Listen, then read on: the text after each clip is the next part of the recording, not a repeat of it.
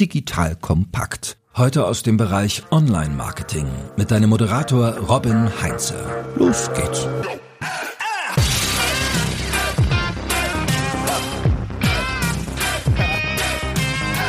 Loyale Kunden kommen nicht nur wieder, Sie empfehlen dich nicht nur weiter, sie bestehen sogar darauf, dass ihre Freunde mit dir Geschäfte machen. Das sagt Chip Bell. Und wenn du wissen willst, wie du mit Hilfe deiner Kunden mehr Sichtbarkeit, mehr Aufmerksamkeit und auch neue Kunden gewinnst, dann bleib dran. Liebe Hörerinnen, liebe Hörer, ich bin Robin Heinze, Mitgründer und Geschäftsführer der Online-Marketing-Agentur Morefire. Und bei mir ist heute Samuel Peiss. Er ist Teamlead Customer Marketing bei Spryker und von ihm will ich erfahren, erfahren, wie Spriker seine Bestandskunden für das eigene Marketing nutzt. So, lieber Samuel, schön, dass du dabei bist. Moin Robin, danke, dass ich hier sein darf. So, Samuel, du bist Team Lead Customer Marketing. Kannst du uns mal kurz erklären, was ist Customer Marketing? Also was definiert ihr da drunter und was ist so der Unterschied zwischen sonst üblichen Begriffen auch wie Customer Care oder Customer Success? Ja, klar, gerne, Ron. Für uns ist Customer Marketing eine Schnittstellenfunktion. Wir sind angesiedelt unter dem Marketing-Team und es ist so eine Art, ja, Stabsstelle zwischen Customer Success und Marketing. Unsere ganzen Kundenteams arbeiten natürlich ganz proaktiv am Kunden zusammen, sind operativ unterwegs, wollen, dass unsere Kunden große Erfolge feiern. Und diese Erfolge nach außen zu tragen, das ist so ein bisschen, was Customer Marketing ausmacht. Also Marketing für und mit dem Kunden sozusagen, so fasse ich es eigentlich immer gerne zusammen. Und das hat für uns aktuell zwei Dimensionen. Zum einen helfen wir dem Customer Success Team, Marketing Capabilities zu besitzen. Mit anderen Worten, Newsletter, Customer Day, Customer Advisory Boards und so weiter. Das heißt, diesem Team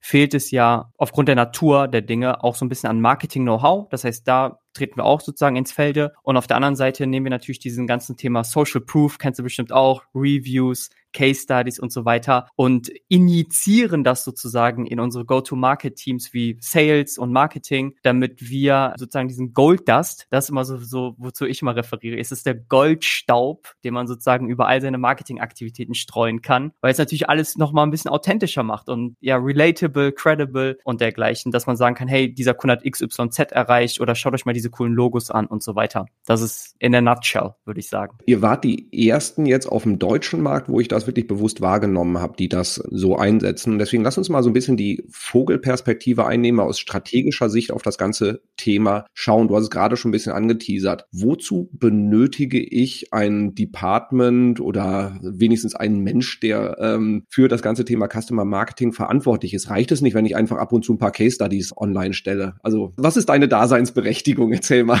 Also das allererste, was mir auch direkt in den ersten Wochen und Monaten aufgefallen ist in diesen Rollen, also sowohl bei Spark als auch vorher ist, es ist auch für den Kunden einfach unglaublich von Wert, einen Ansprechpartner oder eine Ansprechpartnerin zu haben im Kontext aller Marketingaktivitäten. Also nur jetzt mal, sag ich mal, ganz offen zwischen unter uns und all den Zuhörern zu sein. Normalerweise ist es natürlich so, dass wenn, sag ich mal, das Content-Team eine coole Idee hat, sagt, hey, wir brauchen da Content, wir wollen mit dem Kunden reden, dann wäre es in der Vergangenheit so gewesen, dass ein Content-Team versucht, den Kunden zu kontaktieren über den Customer Success Manager, über die Kundenbetreuung oder dergleichen. Das gleiche mag aber auch passieren für das Events-Team oder das Produktmarketing Marketing-Team. Und das läppert sich. Und von daher macht es auf jeden Fall schon dort Sinn, einfach zu sagen, hey, das Customer Marketing-Team oder diese Person versucht Sachen zu streamline. Weil das ist ja auch Teil der, sag ich mal, der, der Customer Experience, ne? Teil der Kundenzentrierung, dass man versteht, wie kann man Synergien schaffen. Vielleicht gibt es ja auch ähnliche Fragen, die bereits mehrfach gestellt werden. Das heißt, da sehe ich ganz große Mehrwerte, dass man einfach streamlined, dass der Kunde sozusagen einen Vertriebsansprechpartner hat, Sales. Es gibt einen Kundenansprechpartner, das ist Customer Success Manager und es gibt jemanden aus dem Marketing Department, der oder diejenige kontaktiert werden darf. Das ist sozusagen das, was ich sehe und was auch, glaube ich, in anderen Unternehmen, gerade im englischsprachigen Raum, sehr stark nach Europa schwappt. Und im Endeffekt, was wir auch so ein bisschen ausmachen, Customer Marketing, du musst dir das so vorstellen, im B2B-Marketing, aber auch im normalen Marketing gibt es ja Acquisition-Teams, die sozusagen nur darauf aus sind, sich darüber Gedanken zu machen, wie sie neue Akquisitionen machen von Kunden. Also in unserem Kontext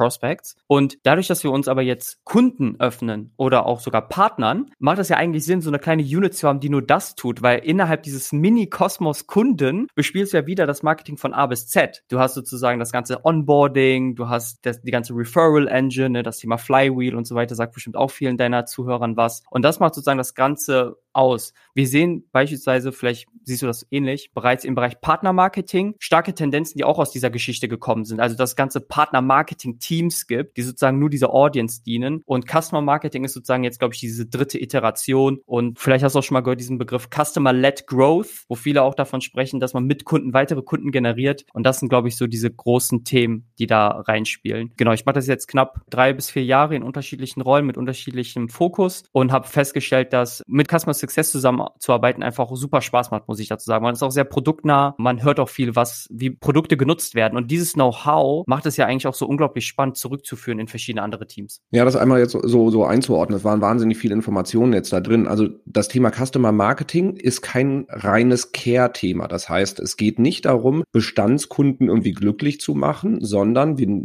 gehen, also wenn wir so in, wir arbeiten ja im Bereich Customer Journey gerne mit dem See Think Do Care Framework. Das heißt, Care-Phase sind Bestandskunden, um die wir uns gut kümmern, damit die halt eben auch bei uns wachsen, so Customer-led Growth. Aber wir gehen jetzt nicht hin, das ist jetzt nicht dein Fokus, sondern dein Fokus ist genau diese Leute zu nehmen, die glücklich sind, die Unternehmen, die glücklich sind bei euch, die zu nehmen, um wieder neue Kundinnen und Kunden zu akquirieren. Das heißt, darüber wieder eher in die Sichtbarkeit zu kommen und halt eben auch, sag ich mal, in den Customer Journey denke, die Leute, die kurz vor der Kaufentscheidung stehen, denen vielleicht auch den letzten Schubs zu gehen, sagen, guck mal, wie viele glückliche Kunden wir hier haben. Das wäre doch auch was für dich. Also da einfach mal von der Denke her weggehen von, wir kümmern uns um Bestandskunden, sondern wir helfen Bestandskunden oder und Bestandskunden helfen uns, dass wir mehr Kunden glücklich machen können. Das heißt, dass wir mehr Kunden akquirieren. Also das einfach so zur Einordnung. Und das stößt wahrscheinlich in vielen Organisationen sofort, lässt das das gesamte Organigrammchart irgendwie explodieren, weil das ist so nicht vorgesehen. Definitiv. Also ich glaube, mit anderen Worten könnte man auch sagen, aus Kunden ein Vertriebsteam machen. Ich glaube, das ist sozusagen die Champions League. Wenn man schafft, dass die Kunden so enabled sind, dass sie sozusagen dein Vertriebskanal werden, indem sie wie du es schon erwähnt hattest, vielleicht Bekannten davon sprechen, Referrals einreichen, sagen, hey Samuel, ich habe hier ein cooles Event, das ist in-house und die Geschäftsführung wird dabei sein und ich finde das Projekt total spannend, an dem wir arbeiten. Wollt ihr mir nicht helfen, da irgendwie eine coole Präsentation zu machen? Das sind all diese Cases, die wir wollen, um sozusagen richtige Advocates zu bilden und diese Community ja wachsen zu lassen. Seit wann macht ihr das bei Spryker? Habt ihr da von Anfang an mit losgelegt oder ist das dann irgendwann habt ihr mal in den USA gesehen, hey cool, die machen das, das machen wir jetzt auch. Also wie, wie ist das entstanden bei euch? Genau. Ursprünglich lag es ganz stark beim Content-Team so wie du es bereits am Anfang ja auch so ein bisschen anskizziert hattest. Man denkt ja oftmals an Case Studies, äh, vielleicht Interviews und so weiter, merkte aber dann einfach, dass es auch mehr Themen in diesem Bereich gibt. Und dann ist das so ein bisschen rausgewachsen. Ich kam dazu vor knapp anderthalb Jahren oder jetzt beinahe fast zwei Jahren. Und dann wurde sozusagen gesagt, hey, dem wollen wir einen ganzen starken Fokus bieten. Auch aufgrund der Tatsache, sage ich mal, so viel Allokation legitimieren zu können. Also gerade ich verbringe viel meiner Zeit mit dem Team auch mit unseren Kundenteams. Und das wäre vielleicht auch so ein bisschen so ein Stretch für ein Content Team. Und was vielleicht einige deiner Zuhörer auch total äh, nachvollziehen können, ist auch die Tatsache, dass, und darüber habe ich auch mal gerne meine Konversation mit unserem Kollegen aus dem Content Marketing Team ist, Kunden-Content, also Case Studies und so weiter, sind natürlich nicht so predictable wie Kampagnen-Content. Ne? Also man muss also sich einfach darüber im Klaren sein, dass wenn man mit einem großen B2B-Kunden in, ich sag mal, Automotive zusammenarbeitet, das mag ein bisschen länger dauern. Und da, glaube ich, ist ein Content-Team auch ganz froh drum, dass es beim Customer Marketing Team liegt, bis es sozusagen zum Polishment geht oder sozusagen komplett released wird, weil sonst wäre das natürlich auch für die Kollegen eine super Blackbox ne, und super viel Kapazität und dann sagt der Kunde, hey, können wir damit noch ein paar Wochen warten? Ich brauche noch mal hier die Kommunikation dabei und das ist so ein bisschen konträr gegenüber dem der klassischen Kampagnenplanung. Was ich aber von von dem Ansatz her super spannend finde, da habe ich im Vorfeld auch gar nicht so drüber nachgedacht. Vom Ansatz her ist es ähnlich wie beim normalen Content Marketing, wie wir es halt eben auch immer empfehlen, nicht zu sagen, denkt in Blogartikeln oder denkt in Videos, sondern denkt in Themen Themen, wo ihr die Autorität für sein wollt. Also das heißt, wenn du jetzt ein Versicherungsunternehmen bist und du willst halt für, zum Thema Risikolebensversicherung wahrgenommen werden, dann denk nicht in Blogartikeln, sondern ich will dieses Themengebiet besetzen und überlege dann vielleicht halt eben einen Blogartikel oder Website-Artikel zu machen, dass ich dann noch ein Video mache, vielleicht noch eine Infografik dazu etc. Und genauso geht ihr ja hin und sagt so, ich habe hier einen spannenden Kundencase, wo ich sage, so das ist für uns ein totales Vorzeigemodell, wie wir funktioniert haben und dann zu gucken, wie können wir das Ganze nutzen. Also haben wir da jemanden jemanden bei dem Kunden, den wir auf eine Bühne schicken können, weil es halt eben auch irgendwie eine super Rampensau ist und die Person richtig Spaß daran hat. Können wir dann vielleicht noch ein Video zusammen aufnehmen, können wir halt eine Case Study dazu machen. Also das heißt, ich habe ein Thema und gucke, was kann ich da rausholen und nicht zu denken, ich habe hier einen tollen Kunden, ich muss jetzt eine Case Study machen, sondern einfach zu gucken, was kann ich daraus machen. Und das ist von der Denke her, glaube ich, deutlich anders als das, was bisher genutzt wird, sondern da kommt aus dem Vertrieb, hey, wir brauchen mehr Case Studies, okay, wir basteln mal Case Studies. Ja, ist ein absolut guter Punkt. Wir kämpfen tagtäglich mit dem Thema Limitierungen Einfach weil Kunden vielleicht auch nicht immer bereit sind, bei allem mitzumachen. Aber das hat, sage ich mal, auch uns darin geschult, das ganze Thema Recycling einfach sehr stark zu optimieren. Also genau wie du gesagt hast, wir suchen eher nach einer starken Narrative und schauen, hey, wo ist dieser Case einfach cool? Wo haben wir vielleicht mit unserem idealen Kundenprofil, ICP, wie man im Englischen sagt, wo haben wir da einen richtig coolen Anwendungsfall unserer Technologie und können den, sage ich mal, nach außen tragen. Wir hatten zum Beispiel einen Kunden von uns, ganz kurz in ein paar Sätzen, aus dem mexikanischen Raum. Grüße an José José, er mag diesen Podcast nicht verstehen, weil er auf Deutsch ist, aber es ist, er ist ein absoluter Advocate von uns, hat im mexikanischen Markt einen coolen Case aufgebaut mit unserer Software. Dort nutzt nämlich niemand den Desktop und die ganze Shop-Infrastruktur ist direkt eine App geworden, eine B2B-App, was man sich heutzutage eigentlich gar nicht vorstellen kann. Das heißt, so kleine Kioskbesitzer müssen ihren ganzen Replenishment über eine App machen oder dürfen das machen, was sie vorher mit Papier und Stift gemacht haben. Also absoluter Leapfrog meines Erachtens nach. Und er, absolut starke Persönlichkeit und mit ihm war genau das. Ich, ich habe mit ihm erstmal gehabt, hey, José, worüber willst du eigentlich sprechen? Welche Message möchtest du gerne rausbringen? Und was ist das Format, was du vielleicht sagst, hey, da hätte ich Lust drauf? Er war dann dieses Jahr bei uns auf der Veranstaltung in Berlin, bei unserer Inhouse-Konferenz. Vor 500 Gästen durfte er sprechen. Er meinte, es sei einer der coolsten Erlebnisse, die er jemals hatte im, im beruflichen Kontext. Er hat darüber noch bei LinkedIn ein paar Posts veröffentlicht. Und das ist dieses, das meine ich nämlich. Also nicht dieses Fragen, sondern einfach, einfach zurückgeben, einfach den Leuten diese Plattform darstellen. Weil ich glaube, das macht auch den Anreiz Anreiz aus, einfach zu sagen, hey, wir als Unternehmen sind innovativ und wir wollen diese Bühne auch mit anderen teilen und wir laden Gäste dazu ein, Teil dieser Bühne zu werden. Das ist, glaube ich, der viel spannendere Hook, als einfach nur zu sagen, hey, das kennt man ja auch, das steht im Vertrag. Wann kriegen wir die Case Study? Das ist eine wunderbare Überleitung. Also so aus strategischer Sicht hat, glaube ich, jetzt jeder, der das gehört hat, ein Gefühl dafür gekriegt, wie relevant das ist und auch, dass man es in der Organisation nicht einfach irgendwie ans Marketing andockt, nicht einfach ans Customer Care andockt, sondern dass man irgendwo dazwischen angesiedelt sein muss, weil du brauchst Futter aus beiden Seiten und lieferst lieferst halt auch Futter für, ja, sogar alle Sachen. Du lieferst Futter für Produkt, du lieferst Futter für Marketing, du lieferst Futter für Sales und brauchst aber auch Input von allen Seiten. Und dann hast du jetzt gerade schon wunderbar angeteasert, wie bringe ich Leute dazu? Also wie setze ich das jetzt wirklich in der Praxis um, wenn es diese Stelle bei mir im Unternehmen gibt, dass ich halt diese Josés kriege, die sagen so, boah, da habe ich richtig Bock, ich schlafe schon in meinem Spriker Pyjama. Wie bekomme ich die Leute dazu, dass die sich dann auf eine Bühne stellen und dann mich als Unternehmen abfeiern? Also was hast du bei José dafür gemacht? Ja, genau. Also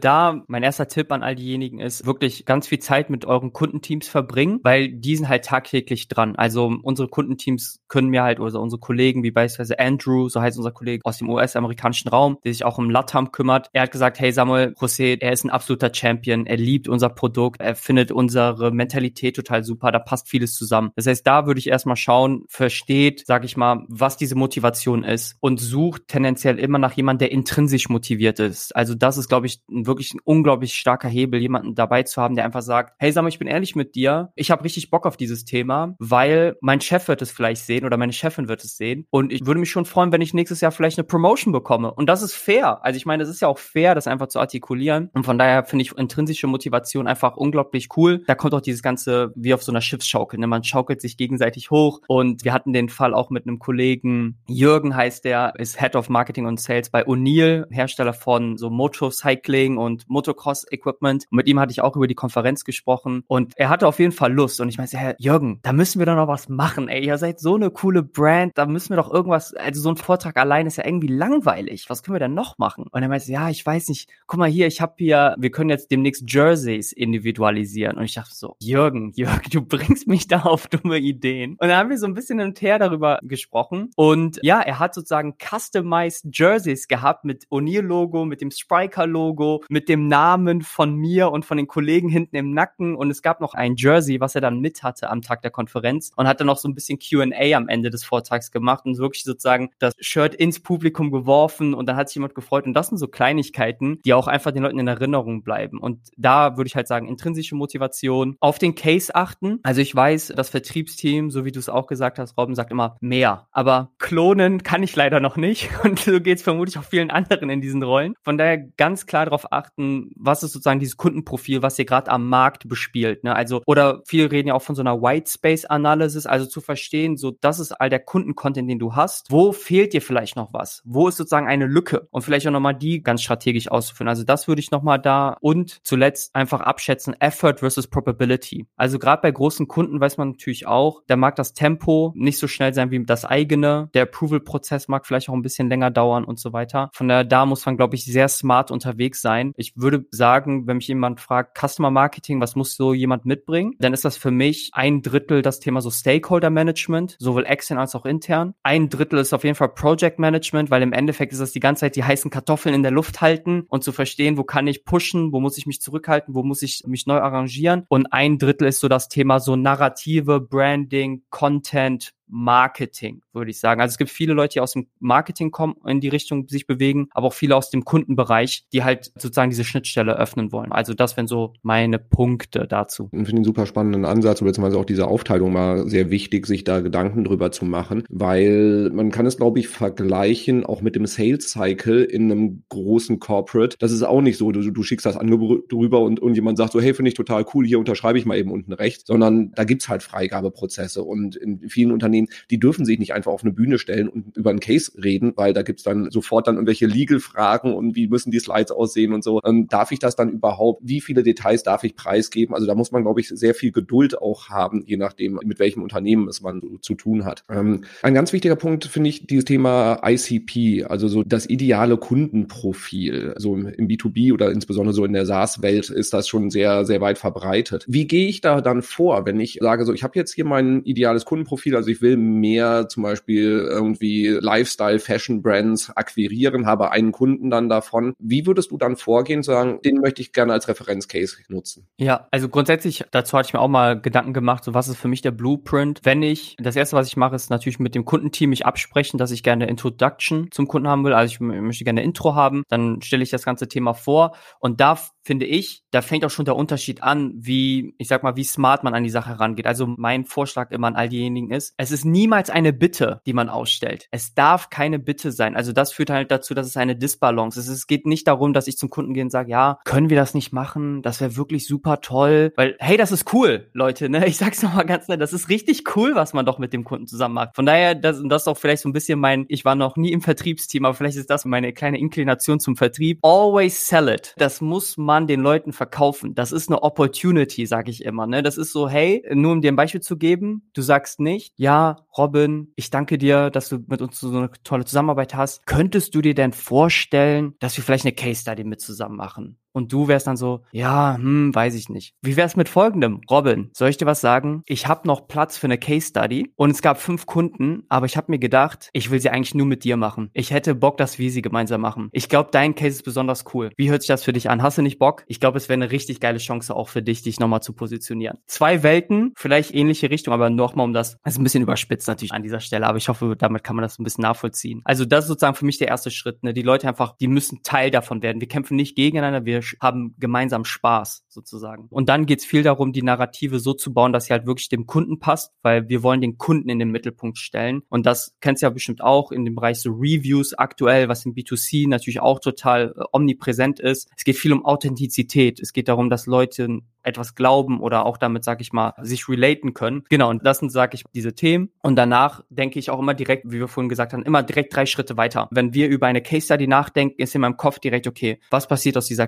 Case Study? Warte mal, die Case Study könnte man ja noch irgendwie als Webinar anbieten, direkt mal mit abhaken. Ich könnte auch die Case Study vielleicht nochmal runterkondensieren auf ein, zwei Sales Slides, weil das Vertriebsteam braucht ja auch mal was, wenn sie zum Beispiel neuem Kunden was pitchen will. Zack, direkt weiterdenken. Also da muss man, es ist halt so ein bisschen Gary Vaynerchuk, sagt vielleicht vielen auch deiner Leser, was du hast sozusagen ein großes Content-Piece gerade entwickelt mit deinem Kunden und dann musst du nochmal diese extra 20 Prozent investieren und sagen, okay, was kann daraus passieren? Und das allerletzte ist für mich halt wirklich dieses interne Netzwerk. Also sowohl zum Kunden, aber auch intern zu all den Parteien, die man hat, weil, wie du richtig erwähnt hattest, man arbeitet mit vielen anderen Teams zusammen, die natürlich auch Wünsche haben. Es gibt Produktteams, die bei uns sagen, hey, sag wir müssen bei den Case Studies ein bisschen mehr das rauskitzeln. Die Vertriebsteams sagen, hey, sag ich brauche einfach mehr KPIs. Und da muss man natürlich auch eine Balance drin finden und um zu überlegen, wie kann man all diesen Bedarf hinterherkommen, beziehungsweise auch da challengen. Gerade weil man so nah am Kunden ist, glaube ich, ist man auch immer in der guten Position, nochmal so Insights in die Organisation zu geben. Gerade bei uns im Marketing, glaube ich, wird es immer gerne gesehen, wenn ich nochmal so eine Anekdote teilen kann, was gerade bei Kunden passiert. Ich sag mal, unser Paid Social Team hat jetzt nicht jeden Tag Kontakt mit Kunden, aber für die ist dann total, total cool herauszufinden, ach krass, das sind diese Keywords, die, die unsere Kunden benutzen.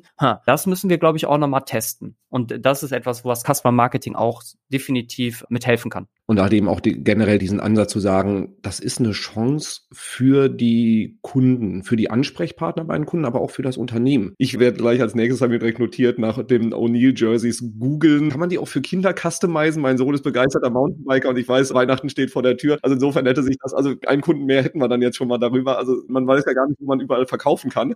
Also ist ja sowohl eine Chance für die Ansprechpartner als auch für die Unternehmen. Du hast gerade schon gesagt, dieses Verkaufen. Was sind so Argumente? Du hast jetzt gesagt, bei José zum Beispiel dieses Thema, der könnte eine Promotion darüber kriegen. Das ist natürlich dann, sag ich mal, für Josés Vorgesetzte oder für das Unternehmen an sich vielleicht gar nicht so spannend. Also cool, wenn er sich entwickelt. Aber so, was sind Argumente, die ich der Person gegenüber liefern kann? Und was sind Argumente, die ich dann eher, sage ich mal, im C-Level, der Entscheiderebene, also eher der Unternehmensebene, was habt ihr als Unternehmen davon? Was sind so die Argumente, die du da ins Spiel bringst? Genau, auf persönlicher Ebene. Und ich glaube, da muss ich gestehen, da bin ich froh um LinkedIn und den ganzen Rückenwind. Ich glaube, heutzutage möchten Personen in einem beruflichen Netzwerk, äh, sag ich mal, auch ein bisschen nach außen zeigen, was sie Cooles machen in ihren Unternehmen. Da ne, viel so Personal Branding und so weiter. Von daher, das, glaube ich, ist wirklich ein super starker Hebel. Also wenn ich zu Kunden gehe und sage, hey, das ist cooler LinkedIn-Content, der daraus auch für dich entsteht, aus der Zusammenarbeit, diese Story kannst du ebenfalls nach vorne bringen. Das ist, glaube ich, unglaublich stark, wo viele sagen, ja, das muss Teil meiner Personal Brand werden. Ich stehe hier für etwas und ich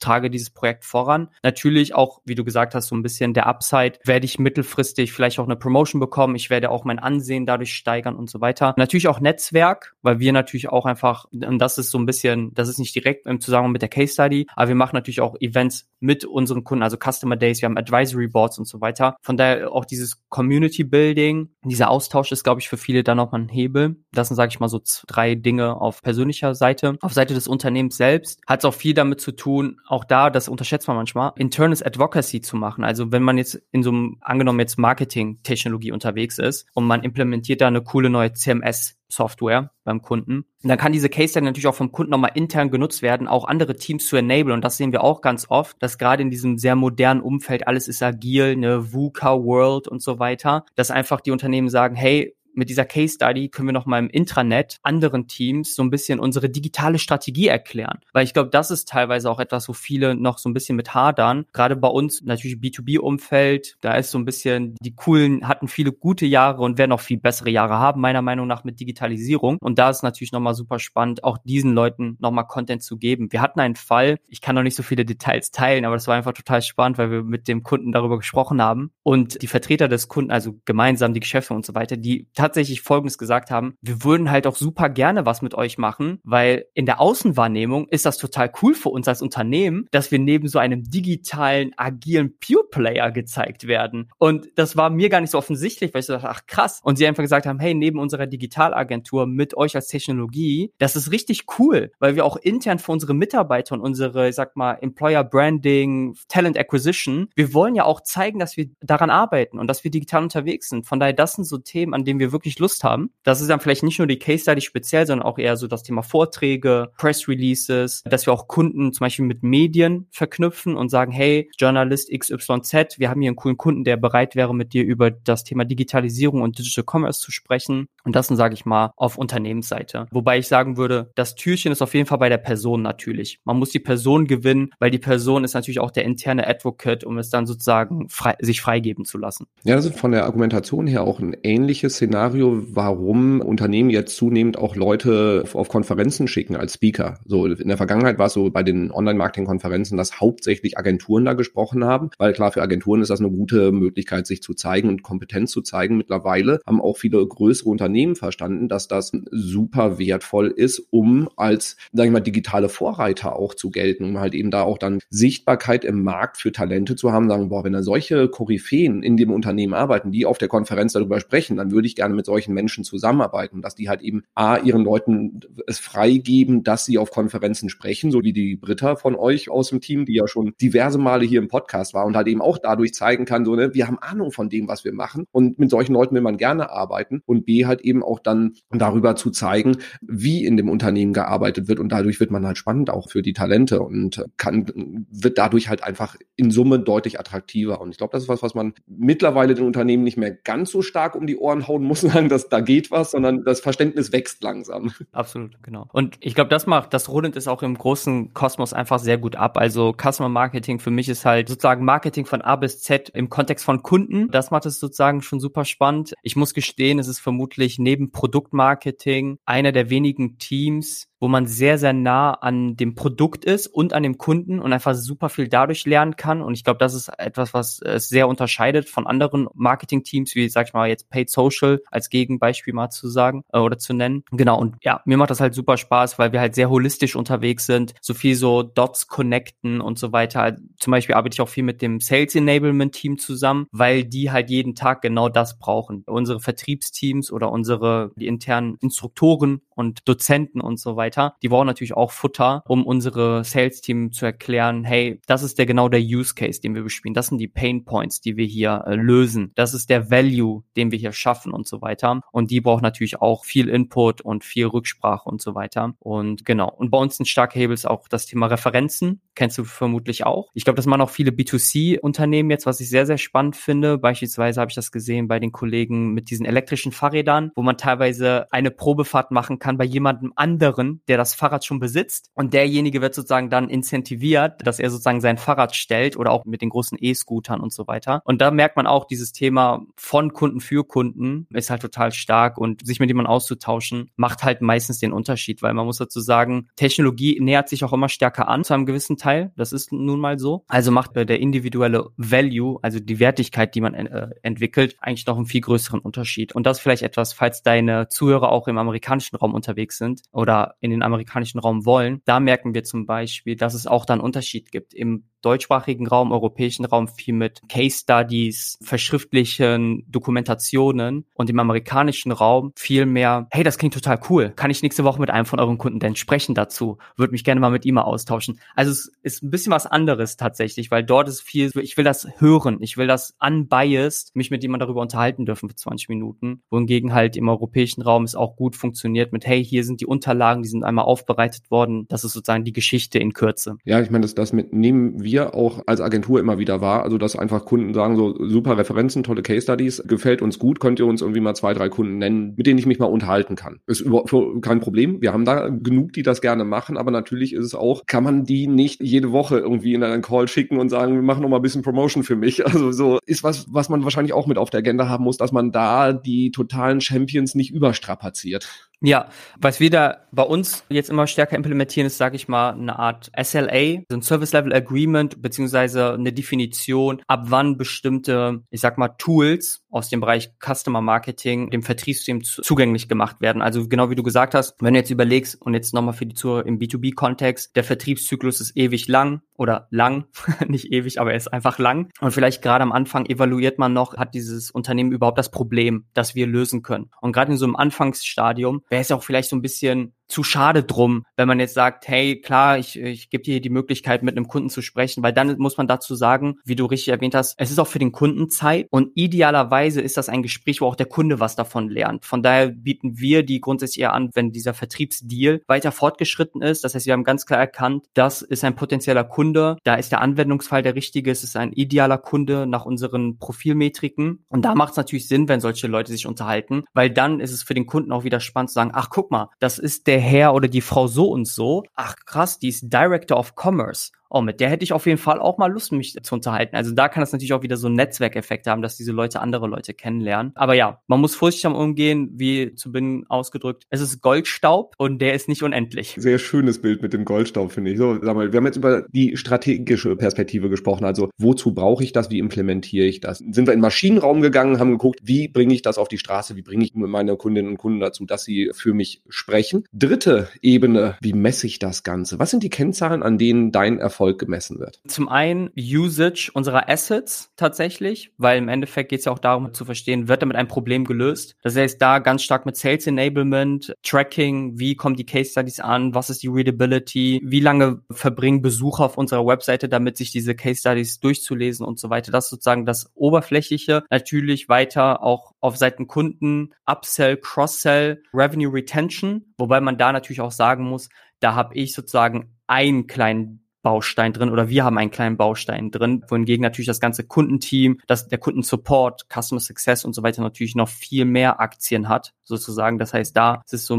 eher so Inklination. Wir bauen aktuell halt tatsächlich so ein Number of Advocates. Das heißt, wir haben einen Advocacy Score, auf dem sozusagen gemessen wird, wenn ein Kunde eine bestimmte Aktivität macht, führt das zu einem bestimmten Punktescore. Und wenn eine bestimmte Meta, eine bestimmte Linie, eine Zielgerade überschritten wird, würden wir diesen als Advocate bezeichnen. Und je mehr man davon hat, umso besser, muss man ja natürlich sagen, weil man einfach dann mehr Auswahl hat, mehr Leute, die sprechen und so weiter. Im Bereich Review Marketing, kennst du bestimmt auch, haben wir auch das Thema, wie viele Reviews wir kriegen, aber vielmehr auch, wie bewegen wir uns in diesen Portfolio-Matrizen unterwegs, also in diesen Quadranten, also Gardner Magic Quadrant oder von G2 oder auch von den Kollegen bei OMR in OMR Reviews, wie bewegen wir uns in diesen Quadranten und bewegen wir uns in einem positiven Trend nach oben rechts. Das sind sozusagen auch nochmal so kleine weiche Metriken, die wir da auch noch mitnehmen. Es sind viele und teilweise sind die halt von uns, wir beeinflussen die, aber im Kundenmarketing ist es nicht immer Full Ownership, muss man dazu sagen. Da ist noch nicht die perfekte KPI entwickelt worden, meiner Meinung nach. Das muss man auch immer ein bisschen gucken, wo man sich gerade mit dem Unternehmen befindet, wie weit fortgeschritten ist man,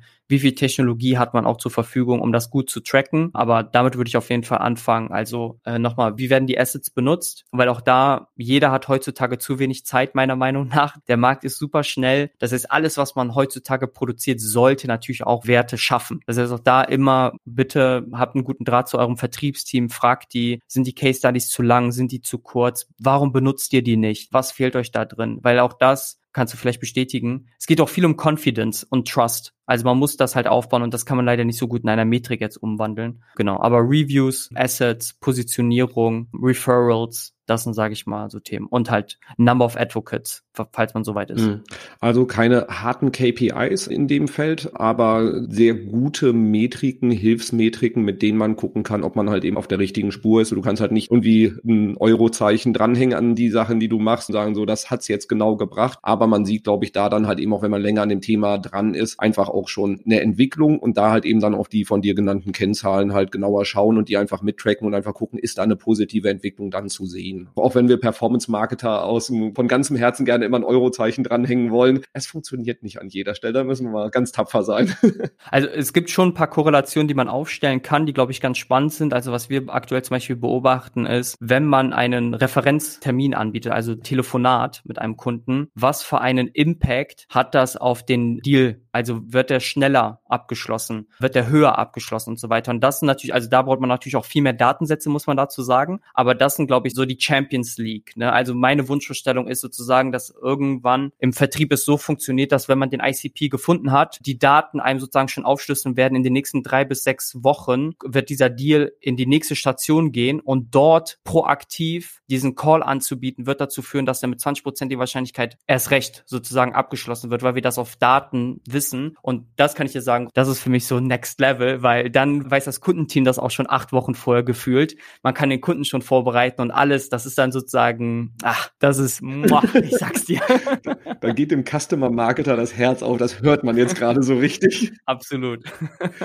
Sehr schön. Wahnsinnig viel Input. Wir machen mal eine kurze Zusammenfassung. Ich versuche mal zu komprimieren, was ich alles mitgenommen habe. Fangen wir an auf der strategischen Ebene. Wozu benötige ich Customer Marketing? Es ist was anderes als Kundenbindung, es ist was anderes als so Client Happiness oder Customer Success Management. Es geht darum, dass ich bestehende Kunden nehme, um sie für mein Marketing einzuspannen, damit sie mir helfen, neue Kunden zu gewinnen, Sichtbarkeit im Markt herzustellen und halt eben auch als glaubwürdige Autorität für mein Themengebiet wahrgenommen zu werden. Es ist für alle anderen Marketingmaßnahmen, die du machst, der schöne Goldstaub, den ich da drüber lege, damit alles nochmal so ein bisschen mehr glänzt und ich ein bisschen mehr Glaubwürdigkeit bekomme, ein bisschen mehr Credibility, um da halt eben dann halt entsprechend mehr Sichtbarkeit dann auch zu bekommen. Ich sollte dafür meine ICPs kennen, also meine idealen Kundenprofile, damit ich genau diese mir auch rauspicke. Also wo habe ich glückliche Bestandskunden, von denen ich gerne mehr hätte und die dann halt eben als entsprechende Champions dann